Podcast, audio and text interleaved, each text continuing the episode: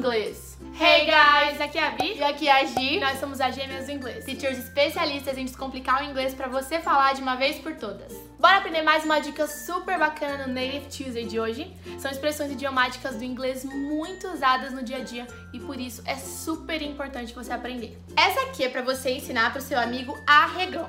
Sabe aquele amigo que sempre desiste na hora H de fazer as coisas? Ele que pilha e depois ele vai lá e vaza, né? então já aproveita e marca ele aqui antes mesmo de assistir o vídeo. Bom, bora lá. A expressão de hoje é get cold feet.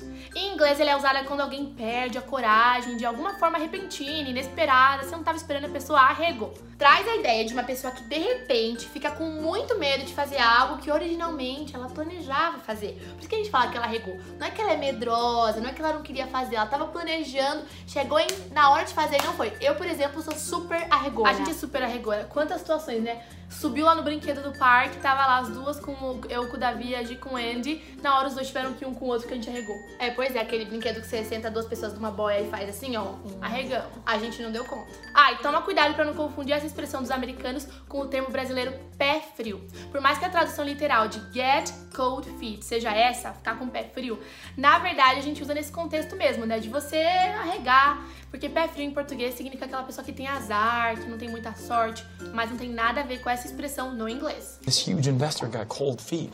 Getting cold feet is very common. Então vamos ver alguns exemplos pra ficar bem claro.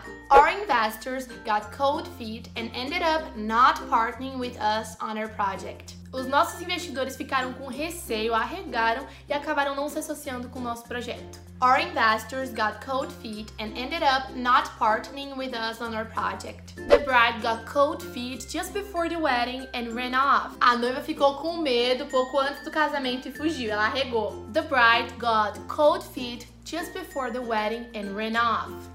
You're getting cold feet. Everyone gets nervous. Everyone gets cold feet. E aí, curtiu aprender essa nova expressão? De novo, aquele seu amigo arregão que sempre desiste em cima da hora, marca ele aqui pra ele aprender a falar isso em inglês. E não se esquece também de dar um like nesse vídeo, porque isso já mostra aqui pra rede social que você curtiu, que você gostou. Se você ainda não segue a gente no Insta ou no YouTube, se inscreve no canal, segue a gente. A gente se vê no próximo vídeo. Take care. Take care.